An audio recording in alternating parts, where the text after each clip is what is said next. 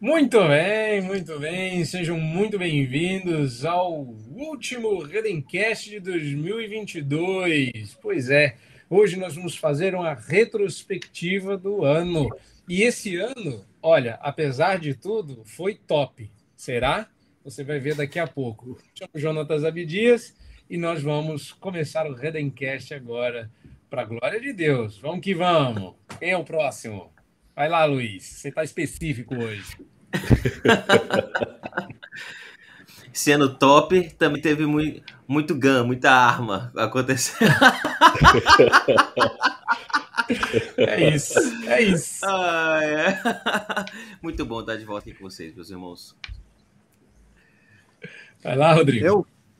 Rodrigo? Vai lá, reverendo Carlos. Carlos, vai, Vambora. Bom dia. Assim, eu não sei que hora vocês vão ver esse podcast, né? Mas aqui pra gente é bom dia agora, né?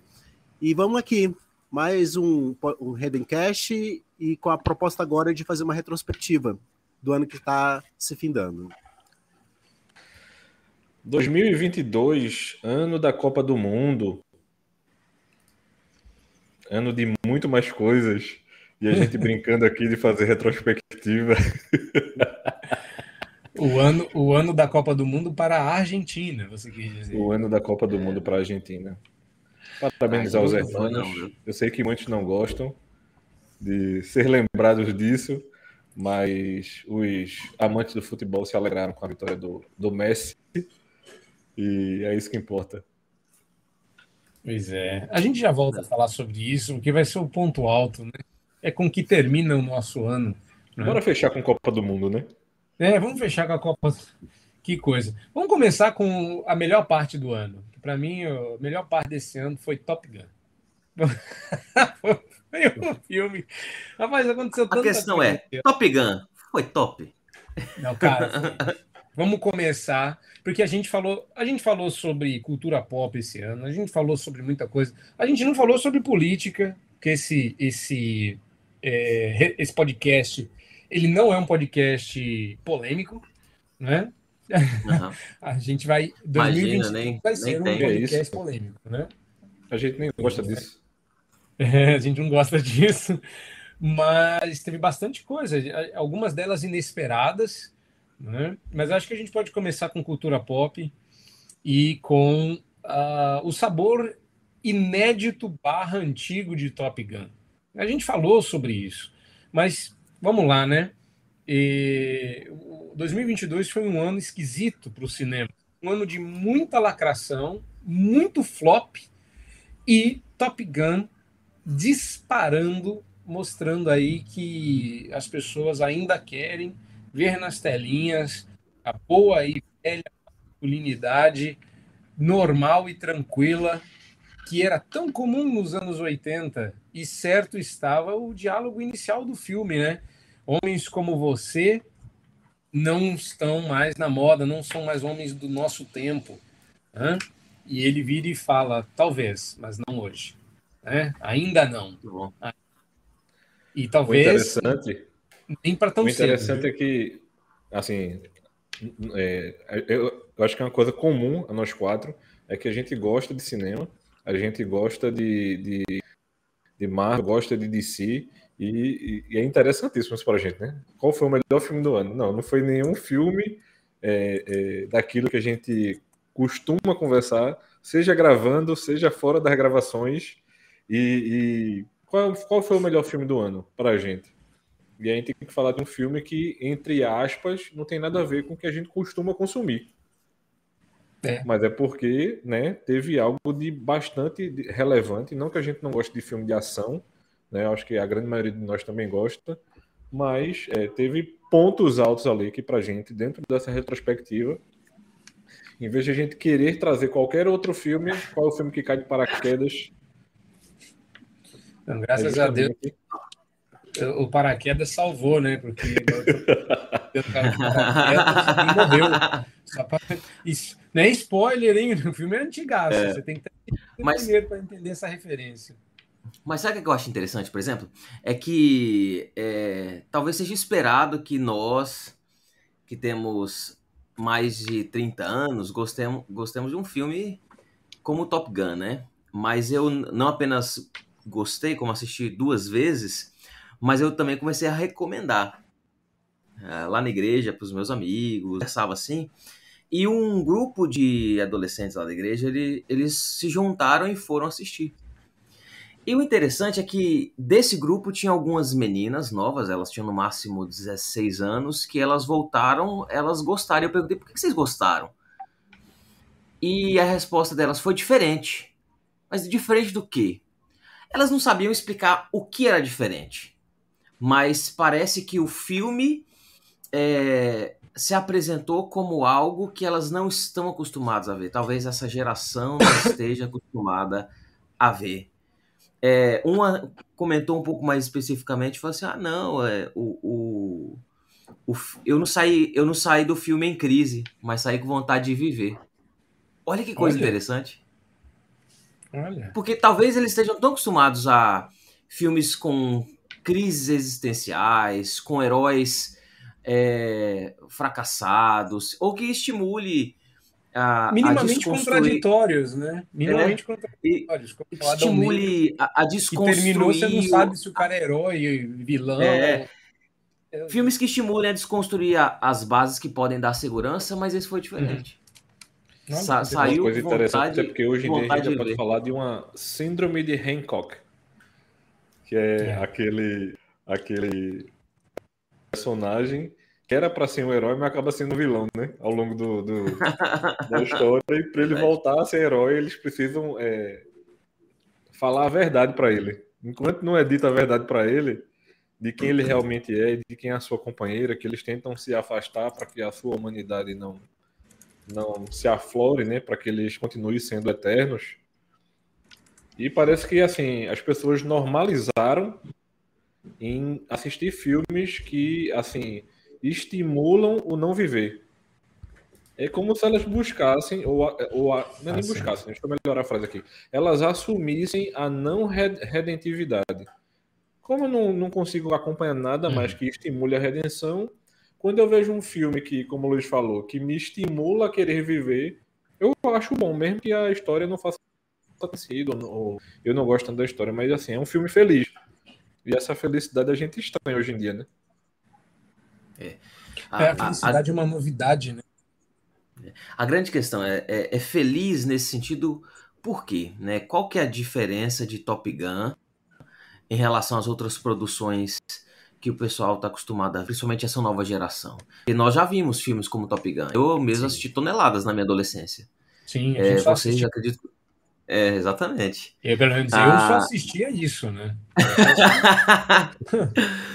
Mas quando você é... via quando você viu o Tom Cruise, o Jean-Claude Van Damme, o Sly, né, o Sylvester Stallone, ou Arnold Schwarzenegger, você já sabia que o filme caminharia, ou Chuck Norris. Né? Nossa, Chuck sabia, Norris, claro. É, Chuck Norris. Você já sabia que o filme caminharia para alguma coisa neste sentido. Né? E eu acho que nem Mercenários conseguiu resgatar de maneira tão límpida esse espírito que o Top Gun trouxe. Porque Mercenários não é tão emocionante, ele não, ele não evoca a gente, não convida a gente a, uhum. a fazer o que. assim, a participar do filme como a Top Gun conseguiu. Eu tenho uma proposta de resposta para a sua pergunta, mas eu quero ouvi-los, porque eu gostei. A pergunta é importante. É. Por quê? Eu, eu, Qual a razão por detrás? eu confesso que eu estava meio de ressaca há um bom tempo, assim, estava meio desestimulado de cinema. Porque os únicos filmes que fazem sucesso em cinema é filme de super-herói, né? E, e a mesma, mais ou menos, sempre a mesma dinâmica, a mesma a história muito parecida, né? Os dramas parecidos. Jornada do herói, né? Não, não é nem a jornada do herói, é filme de herói, mas sem a jornada do herói. É pior ainda, né? os, os que vêm fazendo é, muito filme fazendo sucesso. E outra coisa, que é uma coisa muito particular minha. Eu não estou dizendo que isso é uma regra geral, que nem todo mundo tem que ser assim. Mas eu, por exemplo, quando eu vou, eu escolho um filme para assistir, eu escolho com intenções e expectativas. Por exemplo, se eu vou assistir um, um filme que é um drama, a minha expectativa é um filme que vai trabalhar, vai mexer com as minhas emoções, vai me trazer um fundo um, algum algo é, no sentido de me levar a reflexão, pensar, né? Se eu vou assistir um filme de super-herói, a minha expectativa é um filme de ação, um filme ágil. Então, geralmente, eu escolho o filme muito a ver com o momento que eu estou vivendo e o que, que eu estou querendo naquele, naquele entretenimento para mim. E aí o que eu tava, o que eu comecei a perceber é que não estava acontecendo isso. Assim, eu ia assistir um filme que eu queria que, que a expectativa fosse um filme mais de reflexão, e chega lá não tinha nada de reflexão. Eu assisti um filme de super-herói, querendo ação, aí era conversa, conversa, conversa, conversa, conversa, reflexão, reflexão, reflexão, e não tinha a ação que eu esperava. Tinha, sei lá, duas, três cenas de ação. Isso aconteceu com relação a Batman, por exemplo. Eu fui com a expectativa de um filme de ação, de aventura, e é um filme que é, leva a gente a refletir, leva a gente a pensar, mas ele é um filme parado, uhum. né? Então... É, muita gente reclamou dele, né? Hã? É. Muita gente reclamou do Batman por conta disso, né? Pois é. É porque, assim... Não, viu? É... Hã? É, então, é, eu, eu acho que depende muito de como cada um vê o Batman também, né? A, a visão que, que, que, tem do Batman. É, eu então, acho assim, que em assim, relação à história, eu acho que ela deixou alguma coisa a desejar. Pensando em, em roteiro, quando você é mais, mais ligado nisso. Mas em questão de imersão, para mim foi o melhor de todos. Você entrou no mundo Batman ali como nenhum outro. Mas aí são, são discussões que a gente entra né, em relação a isso. Mas eu estava pensando aqui enquanto o Reverendo Carlos falava, e eu estava lembrando aqui de Aquaman, por exemplo. Eu acho que Aquaman, eu gostei dele, por um lado, porque ele traz essa ideia do super-herói sem muito mimimi, mas por outro lado, é, quando a gente pensa em, em pessoas normais é, tentando viver a sua normalidade, aí a gente tem um, um super-herói preso na bebida, por exemplo. Então eles não conseguem manter um equilíbrio. E eu estava lembrando de uma série aqui do Netflix que me fez gostar dela justamente por haver a princípio, né, não estou dizendo que eles conseguiram manter, mas a princípio, um equilíbrio, que é justamente a série do Sniper. Né? Tem um filme, Sniper, o Sniper americano, mas tem uma série no Netflix também, que é, é uma família cristã, em que eles buscavam é, estar à mesa, né? ele já estava aposentado, e, e, orar com a filha e tudo mais. Né? Tem um enredo que tentam é, culpá-lo, né? eu não vou contar a história do dia, porque eu acho que vale a pena ver a série, mas é, poucas, poucas filmes e séries trazem um equilíbrio de pessoas que podem viver uma vida normal sem estar preso a esse anti-heroísmo, né? É, é, é, o famoso. Como é que é um filme de super-herói que o cara não é herói, né? Tem um, tem, um, tem um aspecto desse. Ou quando tentam normalizar, normalizam de um jeito que o cara tem que ter um vício em alguma coisa. Ele não pode ser uma pessoa normal, não. É, pelo menos de bem, né? O famoso. Mas assim, o Top Gun, ele, ele atendeu a expectativa, entendeu? Assim, o Top Gun ofereceu o que a gente esperava de um filme do Top Gun. É. Um herói, com todas as características de herói, é, a ação que você espera de um filme desse, né? A, é, uma história com é, começo, meio e fim, né? Com redenção no final. Então, assim, eu, eu acho que um dos motivos porque ele foi a maior bilheteria do ano. Né? Foram mais de 2 bilhões e meio de arrecadação. Acho que ele superou Batman e superou é, Homem-Aranha, se eu não me engano. Né? Eu acho que um dos Sim. motivos desse sucesso é isso. é que ofereceu o que se esperava que ele oferecesse, cumpriu a expectativa. Porque, por exemplo, quando eu assisti Batman, aí eu fui com uma expectativa. Como a minha expectativa não foi suprida, como é que eu saio do cinema? Frustrado. Aí o que, que eu falo para as pessoas que, que me perguntam? Ah, eu falei, ah, fiquei meio frustrado. Aí isso, algumas vão ver, normal, outras se desestimulam. Então isso não é, isso catalisa a, a bilheteria. Quando você fala de um filme bem, que cumpriu a expectativa que você tinha dele, né? E você fala isso para outras pessoas, aí outras pessoas se sentem empolgadas. Eu falei para várias. Eu falei assim: olha, gente, vale a pena, porque é um filme que você não perde tempo no cinema. Não tem hum. um, um minuto do, no, no, filme que você cochila, que você é, Olha desliga, lado, né? que fica entediado, né? É. Do, do, é, são duas, é, não sei quantas horas, mas não sei se é duas e duas e pouquinho, é, no cinema, de de fato você é, está tendo aquilo que você esperou que ia ter ali, né? Então aí, isso empolgou outras pessoas. Algumas nem estavam querendo assistir e acabaram sendo empolgadas. Então, eu acho que isso contribuiu para grande bilheteria, né, que ele teve. É, eu acho que tem uma razão subjacente.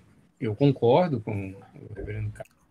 Acho que a gente tem que considerar um elemento transcendental aí. Né? Sei se foi um, uma epifania, assim, um momento de graça comum, maravilhosa, ou se foi um acidente daqueles em que o relógio parado a certo horário. Mas a mim me parece que Top Gun, eu tanto, também, mas mais até, não só por conta de uh, entregar o produto que ofereceu, que normalmente não é assim, né?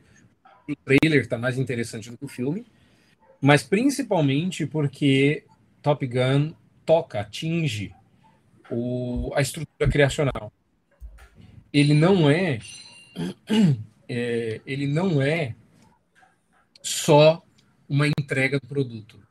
Ele é principalmente uh, uma de que Deus criou uma estrutura e quando a gente caminha com essa estrutura, há um eco no coração humano. É, é por isso que a pergunta que eu fiz. Com aquilo. Isso. É por isso que a pergunta que eu fiz há pouco é mais nesse sentido, né?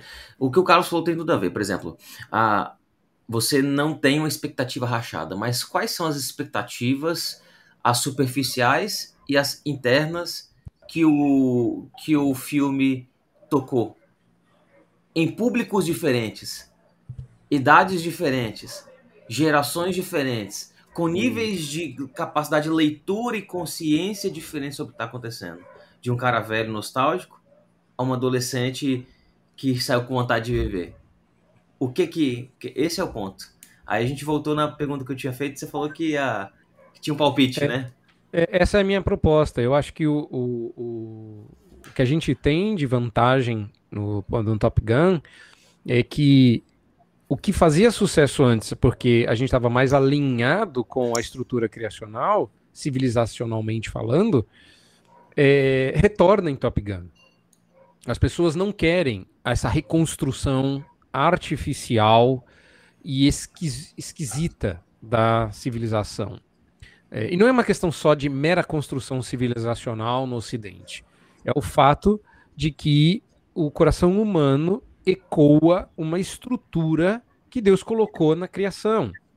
Uma em que o homem é homem em que ele, quando age heroicamente, tem uma questão de honra e de admiração que desperta na gente esse, essa reação admirativa. Tem o fato de que essa, essa, essa roleta russa de emoções ela é natural. Né? Existe uma naturalidade no Top Gun que incomodou muita gente. Tanto é que as pessoas disseram: nossa, uma masculinidade tóxica, uma masculinidade antiquada.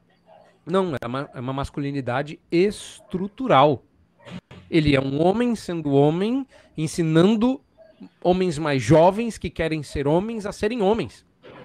Ou seja, você tem ali praticamente o ciclo da UPH. A UPH olhando para o MP. Não, vamos combinar. Entendeu? Porque a UPH devia ser ah. isso. Você devia ter uma coleção de, de, de, Mavericks na direção da UPH, o que, que a gente não tem. A gente tem uma coleção de Papai Noel. Essa é a grande verdade não é? De pessoas cansadas, barrigudas, é, desestimuladas e desinteressantes. Tipo não, você Thor, tem um né? cara. Hã? Tipo Thor. Tipo Thor. Tipo Thor no é ultimato. É, é, tipo Thor no ultimato. ultimato. Exatamente. O que, que a gente tem no PH? A gente tem o Thor, né? É, vencido. e, e, e o que a gente devia ter, que, que é o que eu, eu, eu, particularmente, como pastor, procuro estimular nas igrejas por onde eu passo, é que, cara, a UPH é o Maverick e a UMP é o grupinho que vai para o projeto Top Gun. É a futura diretoria. E se você não tem um homem admirável para você se espelhar, você perde a referência. Então, assim, é, é, é claro que eu estou fazendo aqui uma aplicação, mas eu acho que tem esse quê discipular e é, né, o, o, o, Maverick discipulando os mais jovens e mostrando que mesmo o velhão, ele aguenta, ele sabe fazer a parada. Ele não é um cara bom de teoria, ele, ele sabe a teoria, mas ele manda bem na prática, que é uma das coisas que a gente não tem mais na igreja hoje. A gente não tem o cara que ensina piedade, mas ele é piedoso. Entendeu? Ele não é o cara que fala assim, você tem que orar e ora. Ele é o cara que, que leu que tem que orar que ele, ele fala assim: você tem que orar e tá aqui Abraham Kuyper e João Calvino. Os caras oravam. Não, eu quero um cara que, como aconteceu comigo nos Estados Unidos, com o Ed Welch. Ele, eu falei para ele se. Ele me perguntou sobre o que ele poderia orar. Eu disse, o cara pôs a mão no meu ombro e começou a orar no, no centro da sala de estar dele. Então ele era um Mas cara assim, que... né? Desse jeito, é, orando é, mesmo, não, né? eu, não estava pre... eu não estava vestido para isso, né? Eu não estava preparado para isso. Então, é, esse, esse negócio de pegar de surpresa, do cara entrar no avião e falar assim, eu vou fazer, né? Vou, vou mostrar para vocês que eu, é, é possível ser o que eu estou dizendo para fazer. E essa ideia, se a gente faz a transposição correta, é, é o cara da UPH dizendo para o mais jovem: dá para vencer esse pecado, dá para você viver uma vida piedosa. E o menino diz assim: ai, não, é impossível. E aí ele fala assim: vem comigo que eu vou te mostrar que dá. E isso a gente não tem mais. A gente não tem esse cara que banca a piedade. E nisso, trazendo a transposição, voltando para o mundo secular, você tem um, um, um, um, Tom Cruise que eu não sei que pacto que ele fez nem com quem, mas esse cara continua jovem, continua porreta e continua mandando bem. E ele é um cara admirável, entendeu? Tá certo que a câmera só pegou ele do umbigo para cima, mas mas ele não passaria vergonha se pegassem ele do umbigo para baixo. Não tinha pochete ali. E a gente, eu não estou dizendo que só a questão física, mas como a questão física ilustra isso, que a gente precisa de um homem piedoso. Não estou falando de, estar tá sarado fisicamente. No mundo secular é isso. Mas na igreja, a gente precisa de um cara que diz assim: dá para você orar mais sim. Ah, não sei se dá, não. Então vem aqui, deixa eu orar com você e mostrar que dá. Deixa eu caminhar com você, te mostrar que dá. Eu te mostrar para você que dá para vencer esse pecado, dá para a gente ler mais a Bíblia, dá para a gente acreditar nessas verdades, dá para ter esperança no mundo caído. Ou seja, eu, eu, eu vejo que estruturalmente, em termos do que Deus imprimiu na criação, Top Gun acerta demais. Acerta demais. É nisso. Até o respeito. É certo, a história ali tá, né? A gente tem que ver que tem um monte de coisa errada. Mas até o respeito que ele tem pela mocinha lá me chamou a atenção. Né? É. Uma coisa que você falou que, é, que eu acho legal é que a, a postura dos mais novos, né, dos novos pilotos no filme, ilustra talvez o que a gente vê com muita frequência e nós não deveríamos ver com frequência nenhuma dentro da realidade da, da, da juventude, que acha que é mais, entre muitas aspas aqui, mais evoluída, mais bem informada, que age arrogantemente é, em relação aos os mais velhos, considerando a experiência deles como sendo algo ultrapassado. É, e por causa disso, cultivando um índice de dar, e de dar atenção ao que eles viveram. Agora veja, no passado, homens e mulheres com menos informação do que essa juventude de hoje fizeram muito mais. Hoje podemos dizer que nós temos é, jovens mais bem instruídos, até teologicamente mais refinados, mas que não andaram nem uma milha se comparado com os grandes homens e mulheres de Deus do passado. Aí chega um cara que não tem, como disse, não tem a teoria, não está interessado na papelada, mas ele tem experiência. E ele vai lá e fala, dá para fazer. É. Ele viveu, ele passou é, por isso, né? É, ele passou sobreviveu ao Fusca dos anos 80, né? É, exatamente. Aí é, isso dá esperança para que, olha, é, como você diz, dá para fazer. Eu lembrei de Chesterton que fala que, que é, os contos de fadas não, não, não ensinam que dragões existem. Ensina para crianças que dragões podem ser vencidos. Nossa, fera, hein? Fera. Mas além de Top Gun, o que, que a gente Bom, teve nesse lá. ano também? Ah, Bora voltar teve... lá para o começo do ano? O que, que teve que no teve começo do ano? Ucrânia. Alta do combustível. Início da guerra? Eu acho que assim. É. É... Houve, muito, houve muitas conversas sobre os discursos dos dois lados. Existe, eu acho que existe uma indisposição da mídia quanto à Rússia justamente por Putin ser um líder é, que querendo ou não, é de uma, de uma, de uma formação militar. Então, muitas vezes a gente não sabe o que é verdade ali. E, por um outro lado, a gente tem um homem comum que assume a presidência e puxa esse lado militar também na Ucrânia. Eu acho que essas são duas, duas imagens interessantes, a gente pensando acerca da guerra da Ucrânia e, e desse, desse duelo Rússia e, e, e, Ucrânia. A gente não sabe muito o que acontece para o lado russo, né? A gente tem uma indisposição também, é, querendo ou não, do, do próprio Ocidente com a Rússia por conta da Guerra Fria. Uhum. E a gente fica se perguntando o que é verdade e o que não é. Porque dizem que a grande questão dessa guerra não é a guerra em si, mas é a guerra é, quanto aquilo que se fala. A guerra da informação. A né? guerra da informação. Uma, além desse fator, um outro que me chamou muita atenção, porque algumas coisas vieram à tona que eu não sabia, por exemplo. Eu não sabia que a Alemanha dependia do carvão como fonte de energia é, da Rússia porque a Alemanha tinha todo aquele discurso de energia limpa, né? E tal, querendo impor essa agenda ao mundo inteiro, e ela dependendo de uma energia suja. Não só a Alemanha, parece que outros países também, né? E aí, tem, além do carvão, o petróleo também. Então, para mim, trouxe à tona o discurso hipócrita, esse discurso é, ambientalista de muitas nações, né? Que querem impor a outras nações essa agenda que eu acho que ela tem fatores importantes, mas tem que ser feito com cuidado, porque gera vários outros problemas. Um deles a gente está vendo agora, né? Mas dependendo de. Aí é fácil, né? Eu, eu, eu, eu só produzo energia limpa, mas eu fico usando energia suja de outra nação e colocando a culpa toda nela. Né? Então, isso para mim também foi, é, foi revelador é, dessa postura da Europa e dessa dependência que a Europa tem com relação à fonte de energia que ela mesma condena. Falar mal, de, falar mal da gente é fácil, né? Todo mundo fala mal da gente por desmatamento é. da Amazônia. E o interessante e é que quando a, questão... a, gente toca nesse assunto, parece que a gente tem um discurso de não mordomia. Sim. Tá, tá entendendo? Tipo, não tá uhum. falando de, disso aqui, mas não tá desconstruindo a mordomia que o senhor nos chama de responsabilidade. Então, é, e aí vem o que você falou da questão midiática. Por quê? primeiro, as informações chegadas são truncadas, e segundo, é, não há espaço na mídia para esse tipo de debate. Para o é, debate é, Na assim, mídia do lado de cá. Porque uma das coisas que ah, ficou sim. revelado também é que nós estamos muito envolvidos nesse lado do mundo com um discurso globalista e você tem um outro conjunto de valores, um outro conjunto de honra, de expectativa, de opinião sobre as coisas naquela parte do mundo.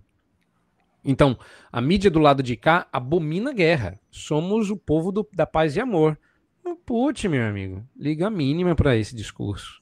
O Putin não tem compromissos globalistas, ele tem compromissos comerciais.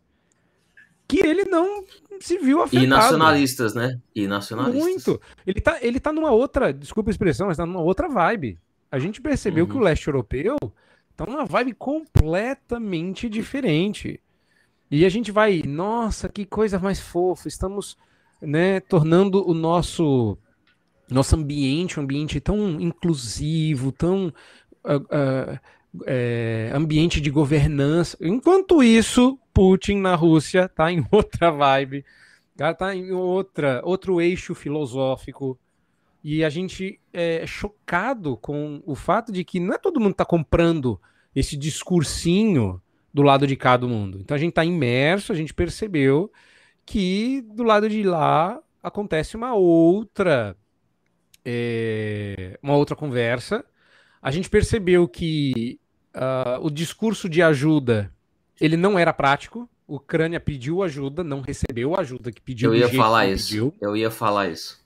Cara, a gente descobriu que a gente é muito bom de conversa e ruim de prática. Na uhum. prática, a Rússia, a, a Rússia tá atropelando e a Ucrânia tá tendo que se virar com o que tem ali à mão e próximo, porque uhum. o lado de cá é molenga, é, é, devagar, é lento e é descompromissado. É Uma descompromissado coisa que eu acho legal é, nesse aspecto é ver Deus é, permitindo um descortinamento dessas coisas que só ficam claras para a gente quando acontece uma catástrofe. Porque na normalidade a gente não te, tomaria conhecimento de todas essas coisas. A gente vive, vive assim dentro de um é, como foi dito, né? Dentro de um mundinho ocidental que determinadas perspectivas e realidades, né? Poderia ter sido na África, por exemplo, né? Mas foi ali no leste europeu. E eu acho muito interessante, né? Que esse nacionalismo russo a gente vê muito, né, é, algumas pessoas discursando, e eu fico sem entender porque eu não sei se é verdade, porque existe a, a própria mídia russa, tem, russa tentando fazer um discurso ocidental. E justamente por Putin não estar tá nem aí para isso, ele sai chutando todo mundo, varrendo, como se não tivesse havendo nenhum problema. Mas por outro é, lado, por... existe um cuidado e uma defesa do próprio país, que é que nem o Reverendo Jones acabou de falar. Na prática, muita gente não cuida e, e, e protege o seu próprio país, assim como a Rússia faz. Então, assim, é, é tanto os cenários e nuances que trazem, é, por um lado, tristeza, mas por outro, é, cuidado, zelo e segurança, que a gente não sabe o que é está acontecendo realmente. E outra é. coisa que foi bem, eu acho que foi revelada, é porque a mídia sempre gostou de fazer o contraponto entre um, um Trump belicoso e um Biden pacificador, né? E o que, que a gente percebeu? No governo do Trump, com todo o discurso é, chamado de agressivo que ele tinha, ele conseguiu manter né, é, a paz mundial. Né? E o Biden não conseguiu. Nós tivemos o problema do Afeganistão, que aquela saída atrapalhada dos Estados Unidos acabando com o país. Agora tivemos é. a guerra da Ucrânia, que também, em parte, tem relação com a passividade americana. Né? Então, parte não. Vamos combinar que o Putin está aí desde sempre e não tomou essa coragem. Ele não viu essa necessidade antes. É, e foi o Biden entrar que de repente a, surgiu a necessidade. É, você está me dizendo que o, que, o, que o Putin gastou um ano para deixar tudo pronto? Não, é. pronto ele sempre teve. O que ele não tinha? Oportunidade. E o que que gerou esse senso de oportunidade em Putin? Entende? É uma coisa que as pessoas é precisam ligar os ponteiros. Da liderança. É, e aí fazendo é claro um que a gente Top Gun, o Top Gun apresentou uma masculinidade chamada de tóxica, né? E eu acho que o Trump tem muitos defeitos também. Eu não gosto de muitas coisas do jeito dele. Mas a, a ele, é, o, o, grande problema do, do Trump, de líderes como o Trump, como o Bolsonaro aqui no Brasil, não foi necessariamente, digamos assim, é, as defesas de algum, algumas defesas que eles fizeram, mas o jeito que eles Isso. demonstraram essas defesas, né? E Isso. considerado grosseiro, né? É, sem, sem, sem ter aquela preocupação com o politicamente correto, como usar as palavras assim. Em público eu uso uma qualidade de palavras, no privado eu uso outras, né? Eles meio que hum. usavam as mesmas palavras em público e em privado. Isso tudo foi muito condenado e colocado assim como uma caricatura de algo muito negativo, e não pararam para ver é, os pontos positivos desse tipo de liderança, que a força, a firmeza, o discurso confrontador, que são necessários hoje em dia, mas que são chamados de tóxicos. E eu não estou falando só de líderes mundiais, estou falando do, do, homem dentro de é. casa. O homem que tem uma, uma, uma postura mais firme, Sim. de palavra final, ele é chamado de arrogante, de ignorante, de agressivo, violento, né? Ah, é, eu, eu acho sei, que você toca em dois pontos, não é um. Eu acho que você toca em dois pontos. Eu acho que a primeira é, é, é, é uma que o Jordan Peterson ressaltou recentemente, o vídeo ficou famoso, viralizou, em que ele destaca que a capacidade de ser agressivo ela é positiva. É, essa capacidade é positiva. Porque o não quer dizer né? que. Isso, porque não quer dizer que você tenha que ser, mas quer dizer que uhum. você precisa ter o potencial para. E a gente esquece que somos servos do Senhor dos exércitos. Uhum. A gente esquece disso. É. é. O, o, homem, o homem forte é, é, melhor que o homem seja forte e que tenha força sob controle do que ser fraco. Mas esse é, mas é. vamos lá, teólogos. Esse, esse não é o conceito de manso. Exatamente. É? é poder, força. Esse é o conceito controle. de manso. É, força O sobre homem poder. manso, Exatamente. O homem manso não é um homem passivo, o homem é, amante da paz. O homem manso é o homem que usa a energia que a ira lhe dá da maneira apropriada. Mas ele não deixa de usar. Que Ele usa para conversar, ele usa para confrontar, ele usa para orar, E- ele usa para se posicionar. Ele não usa para agredir indevidamente, né? a não ser que seja por uma defesa, mas ele usa. Né? O homem que não tem controle sobre a sua ira, o descontrolado, é que a usa indevidamente, mas não é a É. ausência de ira. A O descontrolado Isso. é mais um reativo do que um homem ativo. E eu quero até desenvolver o conceito do Carlos fala, é, ao dizer que o homem manso não é um pacifista, mas como ele é forte, ele pode ativamente promover a paz. Então ele é um pacificador. É diferente. Isso. Nossa, que- só pérolas aqui agora. Eu Adorei. concordo. Agora, Agora, olha. Então, assim, por exemplo, masculinidades como a do, do Put, do Bolsonaro, do Trump, eu não sei se tem um outro líder mundial, talvez o é, da China, qual que é o nome dele mesmo? Xi, Xi Jinping. Xi Jinping. Xi Jinping, eu não, eu não sei se como é que é também a, É, como ele se expressa, né? Né, Mas Parece esse tipo pouco, de né? Que É, tem seus é, é pontos um negativos, outro mundo ali que a gente não conhece. que É. tem seus pontos negativos, eu acho que é, os pontos negativos são exatamente porque eles não são homens convertidos, transformados pelo evangelho, mas que tem Sim, seus pontos redenção. positivos. Mas tudo é colocado como se fosse negativo. Só o fato de ser masculino nesse é porque é estrutural, negativo. Carlos. É porque é estrutural. Tudo aquilo que é estrutural revela o criador de uma forma tão incomodamente autoevidente que o Criador quer se revoltar. O problema é que, positivo ou negativo, a estrutura é que mantém o mundo de pé. O mundo não vai funcionar com essa estrutura artificial. Essa é a verdade. né? Agora, e o outro lado? Você colocou uma outra questão, que é o fato de que este homem belicoso, potencialmente belicoso, com a gravidade sob controle, ele não precisa ser um boçal. Não. Eu tô, tô- eu tô travando aqui? Eu dei uma, Ah, de A vez em imagem quando. tá um mostrada pouco. aqui que eu dei uma travada. Mas É. Mas é é, curioso que pra mim tá parecendo que a conexão tá boa.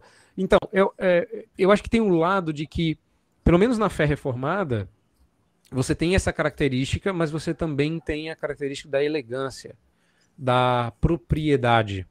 Reverendo Onésio Figueiredo, meu é, pastor da minha adolescência e juventude, dizia que ser presbiteriano não é só fazer as coisas certas, mas é fazer as coisas certas do jeito certo. Do jeito certo. Eu lembro disso. E isso a gente perde do jeito certo. É, então a gente, a gente perde a capacidade de perceber nesses homens, né, que assim, até onde a gente caminha com eles, até o momento em que eles erram no jeito. Uhum. Porque o, a, nossa, a nossa Bíblia né, diz que o, o sábio conhece o tempo e o modo. E o modo. Não é só a não é só a coisa certa a ser feita. É, mas é o jeito certo de fazer a coisa certa. É É por isso isso. que muita gente tem tentado cancelar Elon Musk, né? Porque é um homem poderoso ah, que está começando a, a- a deter parte da- das grandes das grandes empresas de tecnologia e, e- e informação. Então, por um lado, a gente tem um grupo, né, que vai que caminha com aquele mesmo discurso. Aí de repente chega um cara e diz assim: Acho que eu vou ali comprar o Twitter hoje e para ver no que é que dá. E aí ele começa a derrubar um bocado de coisa agora, bicho. Então, assim, é interessante porque a gente viu a compra do, do- da empresa ao longo de todo o ano, né? Ela foi sendo confirmada por partes. Não foi tipo assim, de repente comprou e pronto. É como se as pessoas precisassem aprovar essa compra. E quando a gente olha esse tipo de coisa, É, Ah. né, teve isso. é, quando a gente olha esse tipo de coisa, o que é que, o que, é, que é interessante? Ele não tem. é, é, não está preso a ninguém, poderosíssimo, detendo boa parte da internet, né? não é só o Twitter, mas é, questão de, de, é, da parte mais estrutural realmente, né? de, de, de como a internet funciona, né? e não os programas em si, não, não, esse, não tipo é, as redes que a gente costuma usar Mas aí ele começa a liberar pessoas que estavam bloqueadas, porque tem um discurso, como a gente acabou de falar, mais abrupto. E aí ele começa a dizer assim, não, mas eu acho que essas pessoas que trabalhavam aqui na empresa realmente elas tinham um, um, um, uma tendência a querer normalizar um certo tipo de discurso e não somente discurso, mas a querer obrigar que as pessoas funcionem como elas acreditam. Então, é, essa, essa ideia do mito da neutralidade, ela cai por terra pelos próprios poderosos, né? Elon Musk chega e diz assim, não, não existe neutralidade, não existe neutralidade até agora, não. Mas o que ele, o ah, que a, a gente já assim, sabia assim, não. que não tinha. É que o Elon, agora o Elon Musk tem as evidências, né? Mas no mundo é. cego, né? Eu estava pensando aqui, ainda tentando conectar os pontos da, da guerra da Ucrânia, do pedido de ajuda da Ucrânia e também isso que a gente vem conversando, inclusive o, o último exemplo do, do Rodrigo, do Elon Musk, é que é, nós somos uma geração de muito discurso, mas a, frequentemente a visceralidade da realidade estapeia os nossos, o nosso discurso e, e, e os prova insuficientes. Porque veja bem, é, o pessoal chega, dá um monte de tapinha nas costas da Ucrânia e fala: não, tamo junto, é isso mesmo, a gente te apoia. Vamos marcar, sabe? Vamos marcar, conta comigo. Tô orando por você. Cria uma hashtag. É, cria uma hashtag, todo mundo canta We Are the World. É, e, só que o que ele precisa é de soldado. Ele precisa de, de, de arma, ele precisa de dinheiro, ele precisa de gente. Não é, não é tapinha nas costas, não é uma hashtag, não é um discurso. O que ele, o que ele precisa é de gente que vai lá e faz, que age. No momento da necessidade, os nossos discursos eles são todos quebrados. Isso serve para nossa dificuldade mesmo. A gente pode passar a vida inteira alimentando um discurso, mas quando vier a visceralidade da realidade, da dificuldade, do furacão, da tempestade, mostra que está no coração. E aí a gente não precisa, precisa de tapinha nas costas, não. a gente precisa de gente, precisa de mão, uma mão que vai lá, uma voz que, que, que faz a tempestade se acalmar. A gente precisa de ação. Mas é uma voz que falou isso aqui. Não falou distante.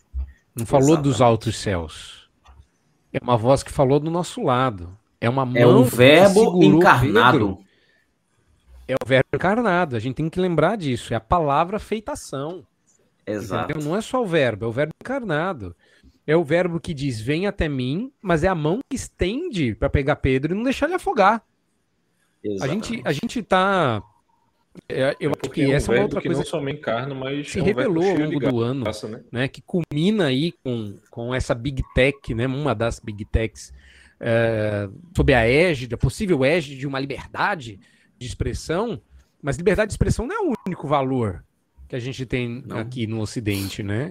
A gente precisa, a, é, a atitude, ela, ela, ela fala tão alto quanto, se não mais, né? Que eu sou meio receoso desse negócio de falar que a atitude fala mais alto que as palavras.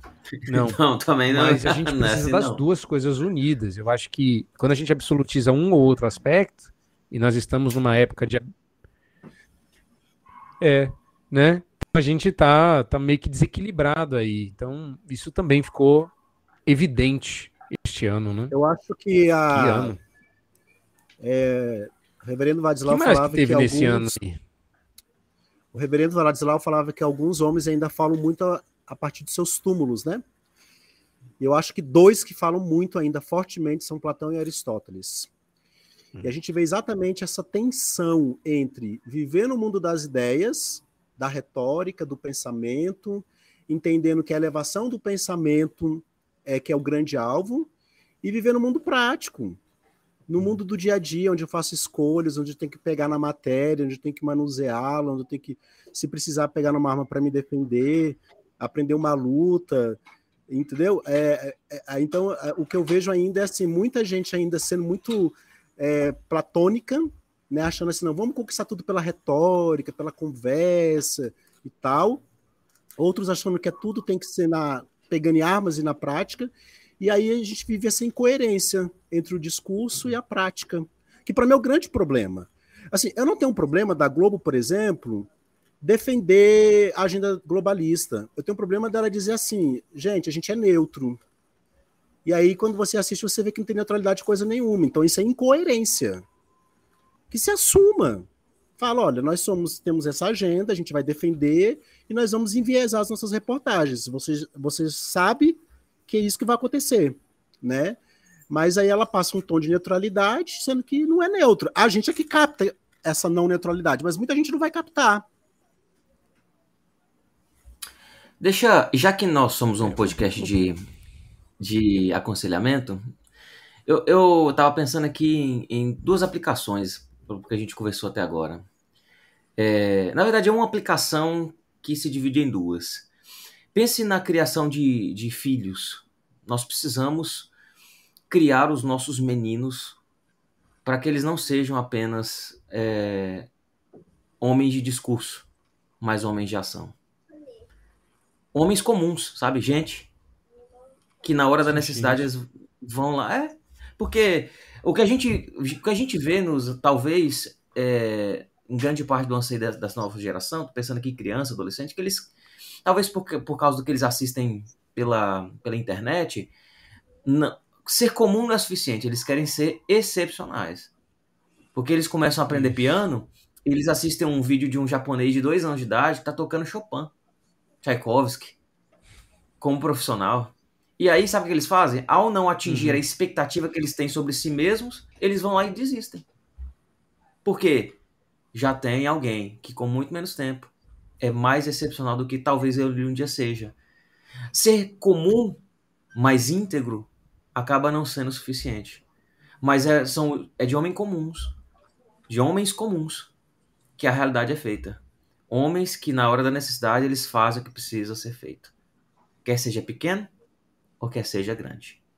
Por outro lado, a gente também precisa, essa é a segunda parte da aplicação, criar as nossas meninas para terem expectativas é, realistas e, e padrões que anseiam homens comuns.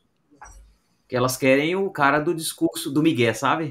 Do discurso bonitinho, do discurso idealista, e elas não sabem fazer a leitura da é, dicotomia entre o discurso e a prática. Elas não sabem, elas são Exatamente. analfabetas nessa leitura. Aí elas vão só pelo discurso. E aí, quando se casam com o homem do discurso, a prática, mais uma vez, vem e estapeia. Porque aquele homem do discurso, o discurso é perfeito mesmo, é bonito, belo.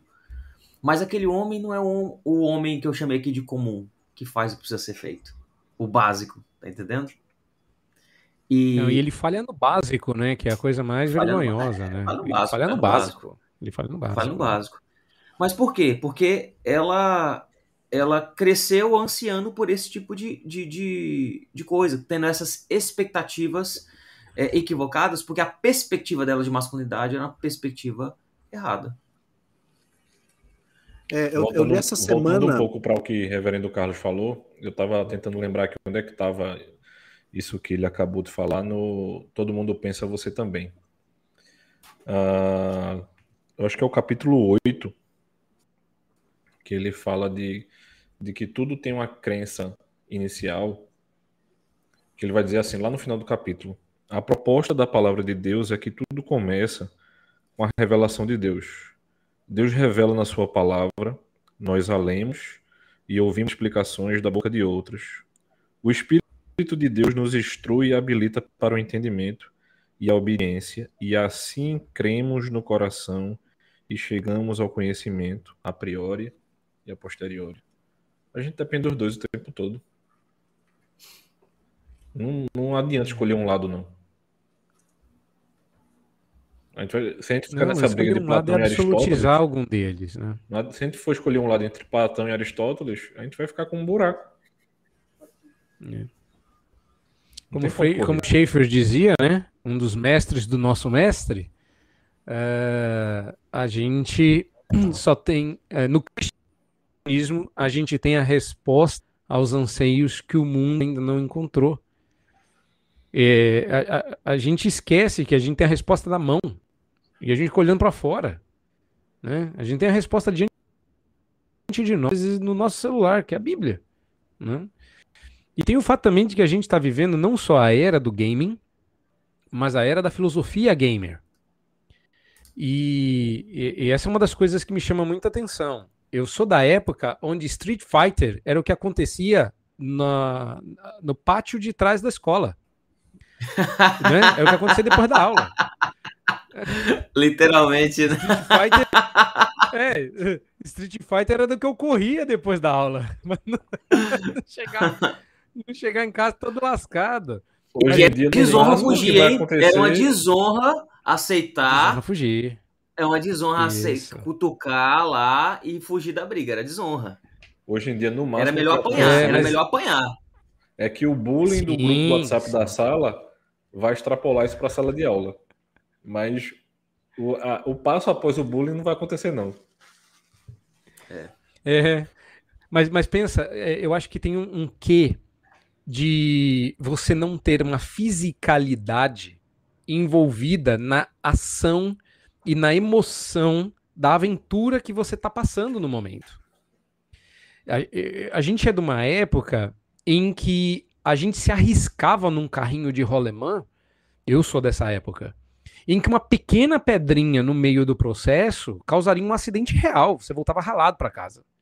Hoje você tem um game para isso onde você pode, um, pela distância de um joystick, passar por toda a emoção que eu passei, sem os riscos que eu passei. Vejam que Entendeu? interessante. Eu você tava, tem, você pode hoje uma matéria que é justamente isso que a Evangelho está falando. Parques na Europa, parques que eu digo assim, playgrounds na Europa, é, estão, é, estão colocando obstáculos nesses parques, nesses playgrounds, porque eles estão percebendo que as crianças estão perdendo o senso de desviar de obstáculos. Assim, mano, o problema todo é porque vocês estão gourmetizando tudo.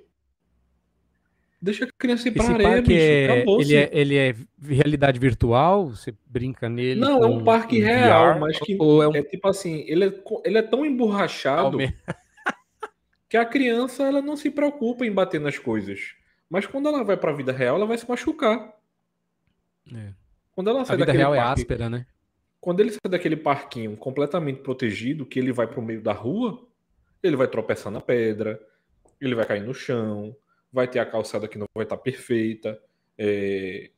Quais, quantas ruas do Brasil, né? Vamos puxar a confusão para a realidade da gente, né? Quantas ruas do Brasil estão calçadas na prefeitura, mas na realidade não estão calçadas? Então esse menino vai tropeçar nos buracos da vida, né? O IPVA que você paga, que não era para furar seu pneu, vai furar.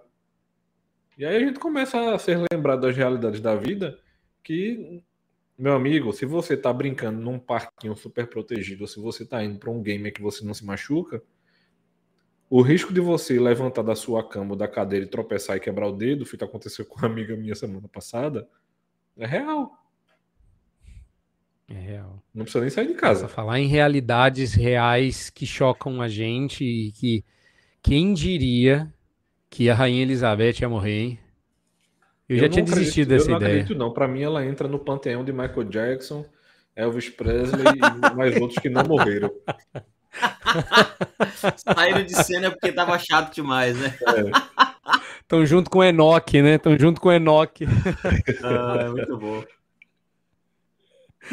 Rapaz, mas assim, eu já tinha desistido da ideia de ver Elizabeth morta, né? Eu cresci com a Rainha Elizabeth, falei, ah, eu, eu passo por, por esse mundo e a Elizabeth continuará. Né? Mas o que vocês acham que essa mudança. Porque assim, não é só um marco, né? Eu acho que é, tem um marco, né? Nossa, a gente. Eu, eu, nunca vi outro, outra rainha na Inglaterra, né? É, só de estudar, só de ler em livro. Mas existe um, uma mudança de eixo aí. Vai, vai acontecer algum tipo de mudança. Ou vocês acham que não? Que é, é só assim para dizer. Rainha Elizabeth, assim, cultura pop, that's it. Pensando, pensando nessa, nessa conversa que a gente foi conduzindo aqui, de haver sensos é, da realidade redentiva dentro da nossa estrutura comum de vida, independente se as pessoas são cristãs ou não, é, pensando num, num, num reinado real, né? se a gente fosse pensar nessa, nessa, é, eu acho muito chato o Charles ser rei e eu acho que o filho dele deveria assumir. Sabe? Mas a gente sabe que as coisas não funcionam como a gente deseja, mas existe uma realidade a ser é, enfrentada aí. Então eu acho que a, o próprio, a própria monarquia inglesa é, vem sofrendo as bordoadas desse mundo ocidental. Né? A gente tem um filho que assumiu é, participar da monarquia com todos os seus ônus e bônus, que é o filho mais velho, do, do agora rei. E a gente tem um filho que decidiu viver a sua vida e chutar o balde é, é, da realeza, digamos assim, e que decidiu culpar a própria estrutura monárquica e dizer assim: vocês estão me oprimindo. Eu, para mim, isso é um discurso bem dos nossos, dos nossos dias, né? Ver um príncipe dizendo que a estrutura monárquica em que ele cresceu oprime ele e sua família e ele decide sair da Inglaterra e viver em um outro país. Olha só, é um príncipe, um príncipe falando isso. É um absurdo, gente. Então, pensando nessa chatice, eu acho que o irmão dele deveria ser rei, não pai. É. Agora, agora, veja bem, né? Agora agora estamos ouvindo. Ah, posso falar? Pode. É, eu vejo que a morte da Elizabeth é um fim de uma era. Assim, é um, é um fim simbólico de uma era. Por que, que a, rainha, a monarquia, ela. Qual é a importância da monarquia hoje no mundo, na Inglaterra, enfim? Né? A, a monarquia, em, na figura da Elizabeth, ela preservava alguns valores caros e importantes para a sociedade né? Ela, ela, dá, ela era, era como se fosse um, um, um mastro no meio de uma praça que apontava para alguns valores.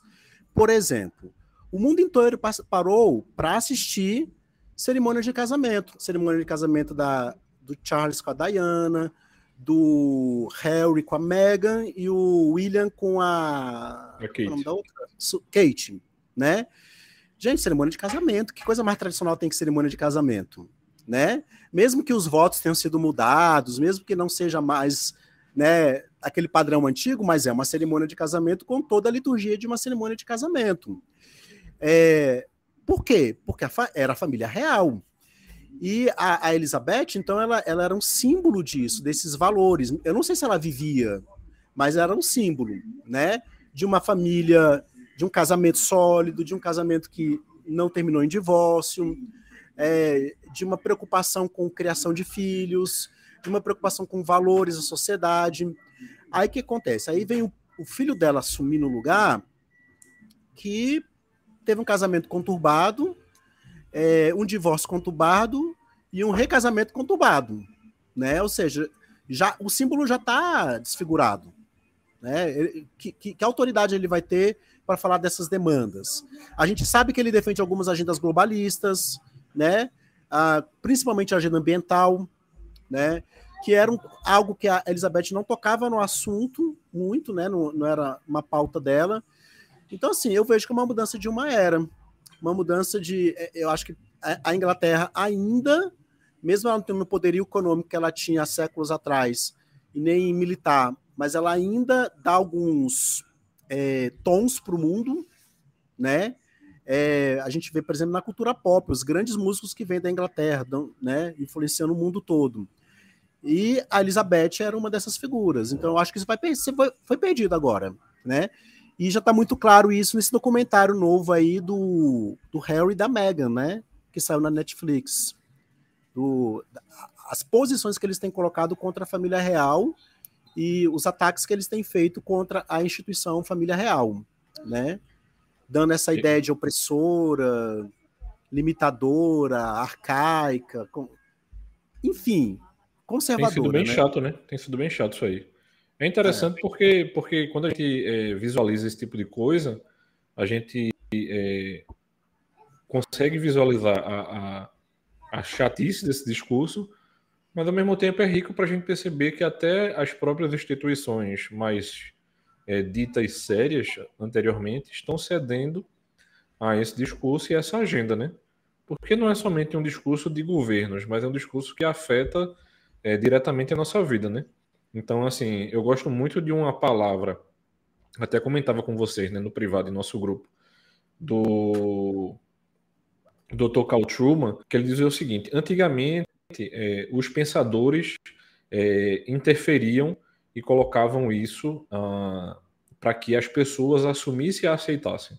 Mas o que tem acontecido hoje em dia é que é um discurso tão popular que se é uma senhora simples de uma região mais humilde ou uma pessoa mais rica que tem um, um, uma educação mais refinada, ela obrigatoriamente ela vai é, conseguir conversar é, nesse mesmo tom.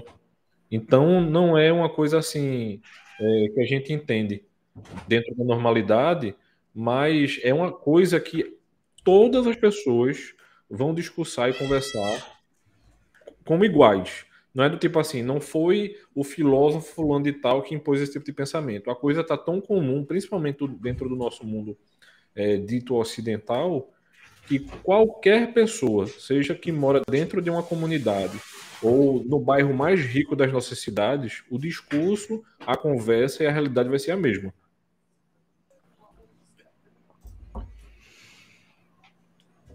Voltei. E aí, ah. Reverendo Jontas volta para falar sobre eleições. É isso que vocês estavam falando? Copa, não? Copa. Vamos sair de, de, de, da rainha de Meghan Markle e vamos para a Copa. Ok. A gente vai ignorar o fato de que eh, falamos sobre governo, monarquia e que nós tivemos uma eleição conturbada no Brasil. Vamos direto para a Copa. Mas, ah, esquece manda, isso, cara. Né? Vamos embora para a Copa.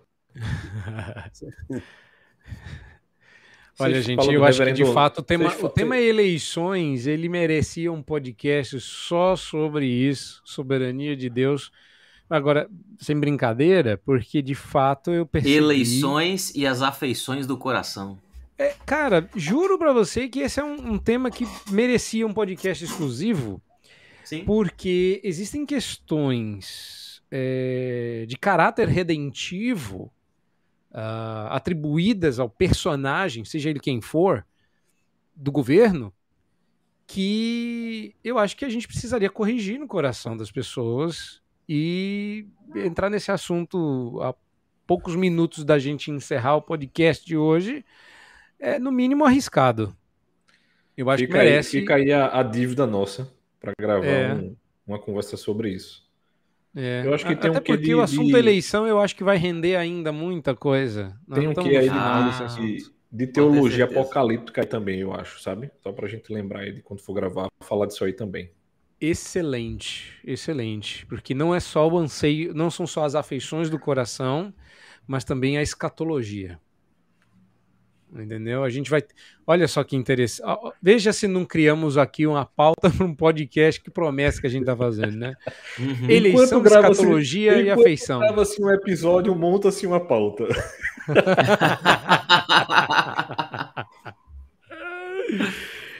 ok.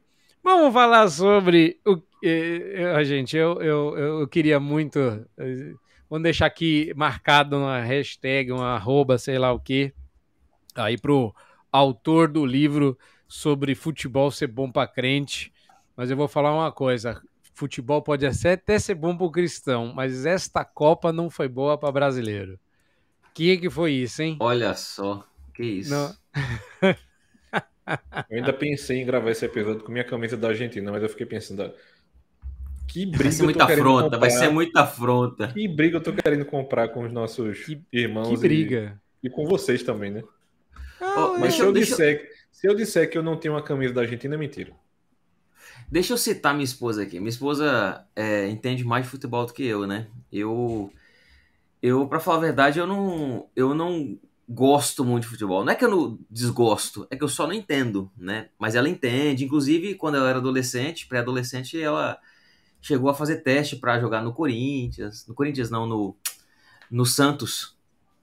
É, é, o time acho que sub-17 do Santos chama Sereias. Olha só, é que o, sugestivo. É. é. e aí ela, ela, ela acompanha. Eu, eu brinquei que ela fez o plantão da Copa, porque ela assistiu todos os jogos. Ela esqueceu de tudo, porque ela gosta muito. E ela falou uma coisa ontem é que eu lembrei agora. Ela disse o seguinte: Olha, eu comecei a Copa sem expectativa nenhuma no Brasil, mas é, eu fui ao longo do caminho criando esperança. Mas no jogo, perder como, como perdemos foi pior do que se nós não tivéssemos é, não tivéssemos chegado tão, tão longe, nas palavras dela. É, e eu vejo que tem gente que acreditava desde o começo que o Hexa vinha, e gente que começou desesperançoso e foi sendo conquistado ao longo do tempo. Eu fui essa pessoa, eu não tinha expectativa nenhuma, mas eu comecei a acompanhar junto com ela. Eu falei, ó, é esse ano, hein? É esse ano. Mas não era, não foi. Ah, eu nunca tive expectativa. Muito bom. Eu, eu, eu, não, não, assim, eu, eu, eu tinha esperança, mas não expectativa, porque o Brasil não vinha jogando futebol bom há muito tempo, né? E, e o Brasil não teve confrontos com grandes seleções nesse período, para a gente saber realmente a qualidade da seleção. Né? Eu não lembro de um jogo do Brasil com um time com uma seleção europeia, né? E, e, e, e, eu acho que o que eu acho interessante é que nas últimas Copas o Brasil sempre foi eliminado por seleções europeias e ele não faz amistoso com a seleção europeia. Então não, não consigo entender essa, essa lógica. Como é que treina um time para ganhar de uma seleção europeia se ele não, não faz amistoso? Né? Então, Mbappé assim... tinha razão. Hã? Mbappé tinha razão. Ah, Ele foi então... com relação à Argentina, né? Que com relação ao Brasil foi verdade. Que aí, aí a Argentina ganhando ontem disparou seu discurso, né? Mbappé hipócrita, é, sem noção e não sei o que lá, porque ele falou mal das seleções da, da, da América do Sul e, e vai e vem, e agora vem aquele discurso de técnico brasileiro, técnico europeu. Eu quero não, ver. É... Como diria um amigo meu, eu quero é que o mar pegue fogo para eu comer peixe frito. É, é mesmo isso mesmo.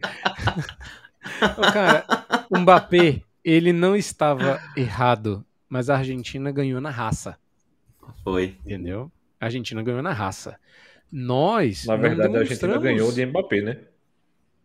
Ah, Messi ganhou do Mbappé, vamos combinar, né? É. Vamos combinar. Hum, e, e como eu, eu, brinquei, né? Na, eu assisti uh, só o finalzinho, porque eh, estávamos em culto no horário do jogo, mas depois eu vi os pênaltis e assim, até brinquei com quem estava comigo, né?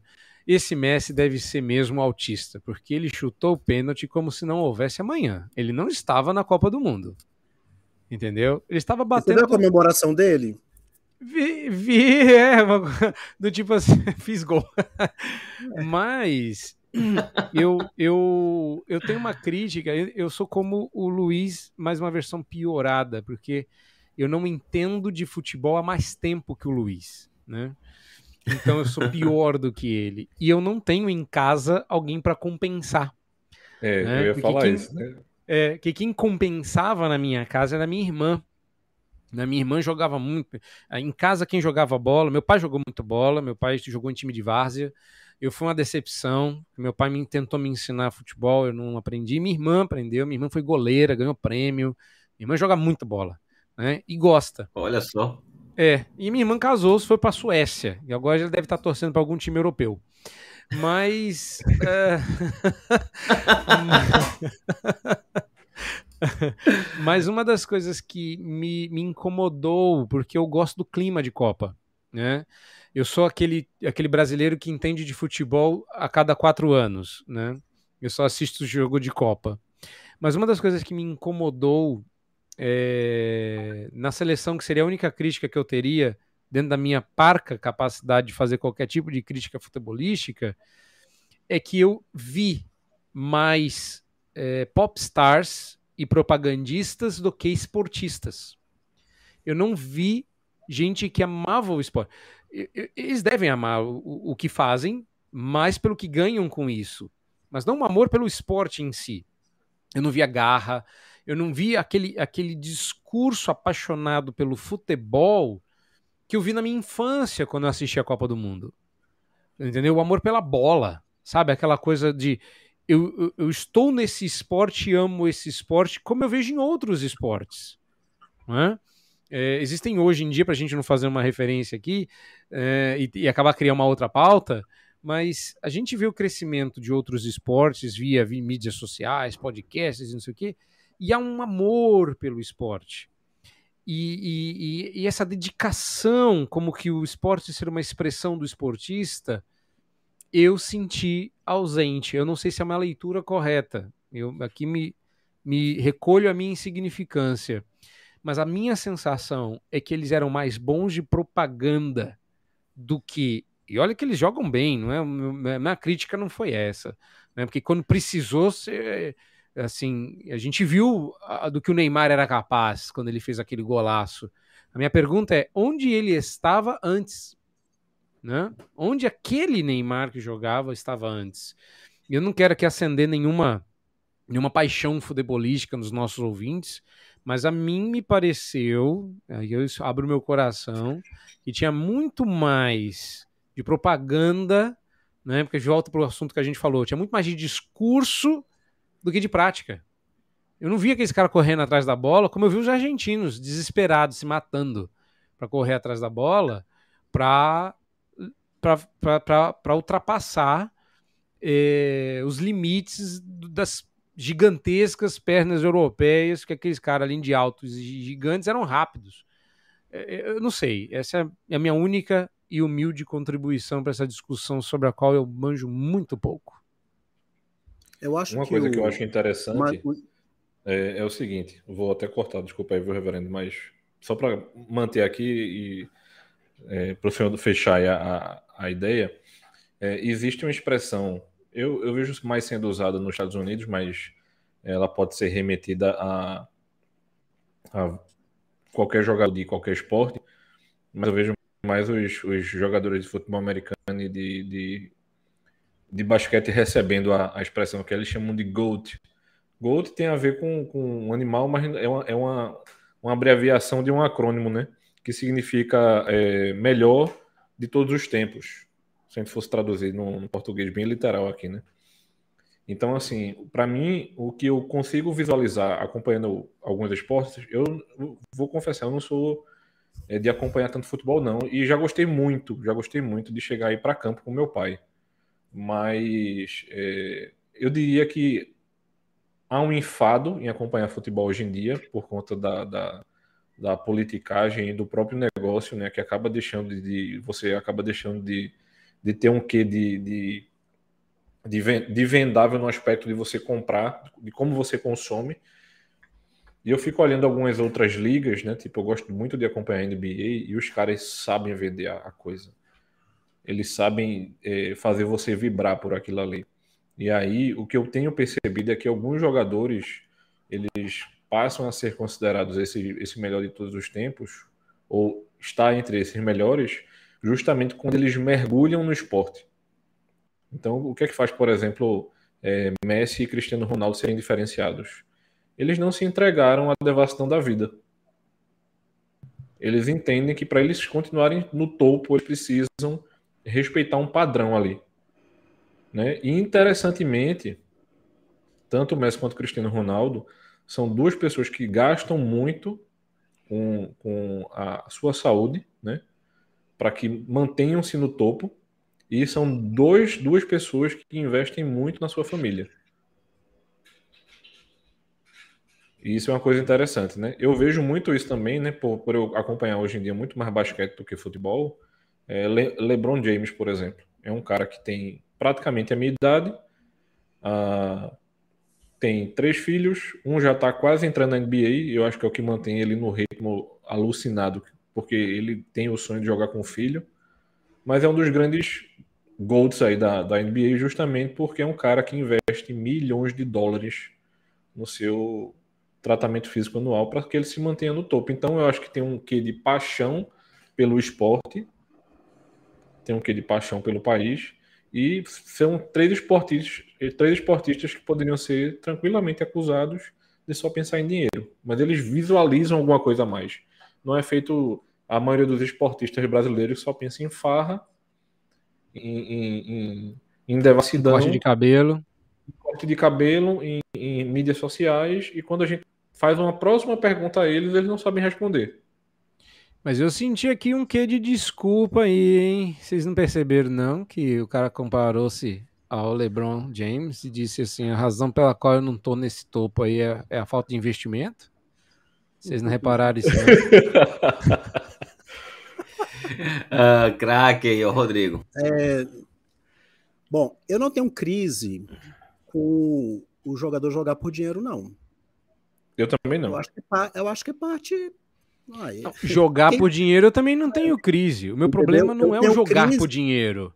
É, é ele fazer propaganda de presunto ao invés de jogar por dinheiro.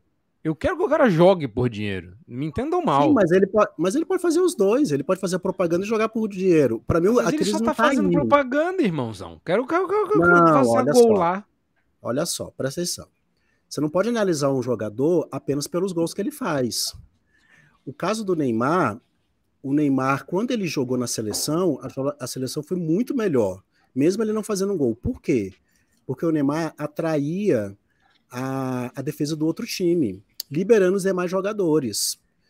Então, quando a seleção joga com o Neymar, a, a, a, marcação muito severa em cima dele, e é por isso que ele cai tanto e se machuca tanto, mas ele abre espaço para os outros, porque ele puxa a defesa, ele entra, ele vai, ele avança, né? A atenção do outro time é diferente, né?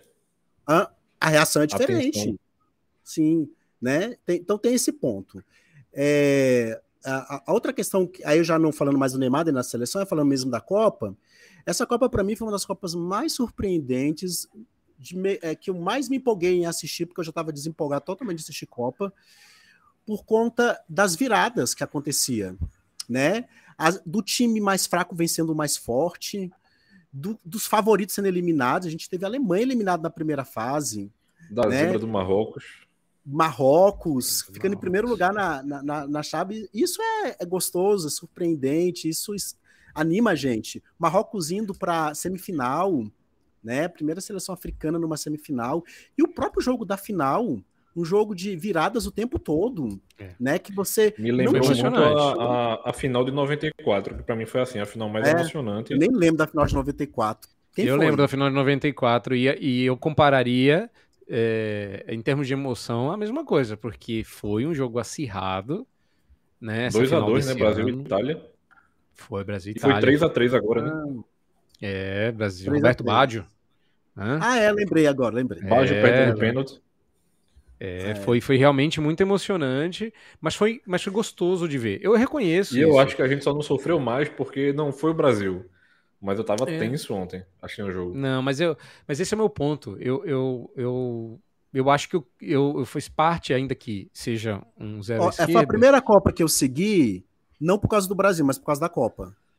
Porque tava é, bom de assistir, é, tava gostoso. Verdade. Entendeu? É, Isso é verdade. Eu acho que esse é o ponto, Carlos. A gente se empolgou pela Copa e não Isso. pelo Brasil. Ainda que eu quisesse ver o Brasil na final. Também. Ainda que também. eu quisesse ver o Brasil hexa, né? Mas, mas você tem razão. Você tem razão. É. Mas eu posso contribuir pouco nessa discussão, gente. Eu, eu só queria ver o Brasil ganhando, só isso. Né? É, não, não, não, manjo de nada, não entendo de nada e não, não assisto nem amistoso, para você ter uma ideia. E tão ruim que eu sou.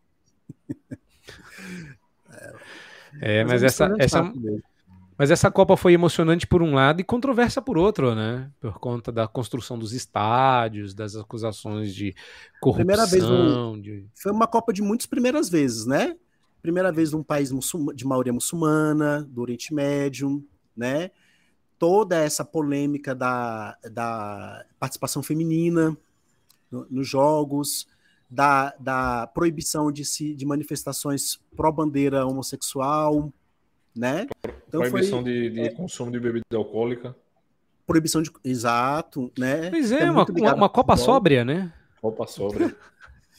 não, é e aí, o que eu acho interessante, assim, eu não, tô, eu não sou a favor dessa, desse conservadorismo islâmico. Tá? Tem algumas coisas que eu acho interessantes, que eu acho que a gente. Que, que são. É, que fazem ponto de contato com o nosso, mas não do jeito que é colocado lá. Mas uma coisa que eu acho interessante é o seguinte: a FIFA ela se rendeu a essa cultura em prol de, de uma questão comercial, né?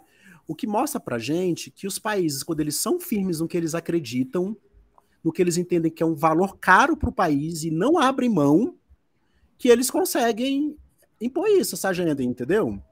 É, é, eu acho que hoje em dia, a, a, é, e a gente tem visto isso muito nos países do Oriente Médio e nos países orientais, do Extremo Oriente, né?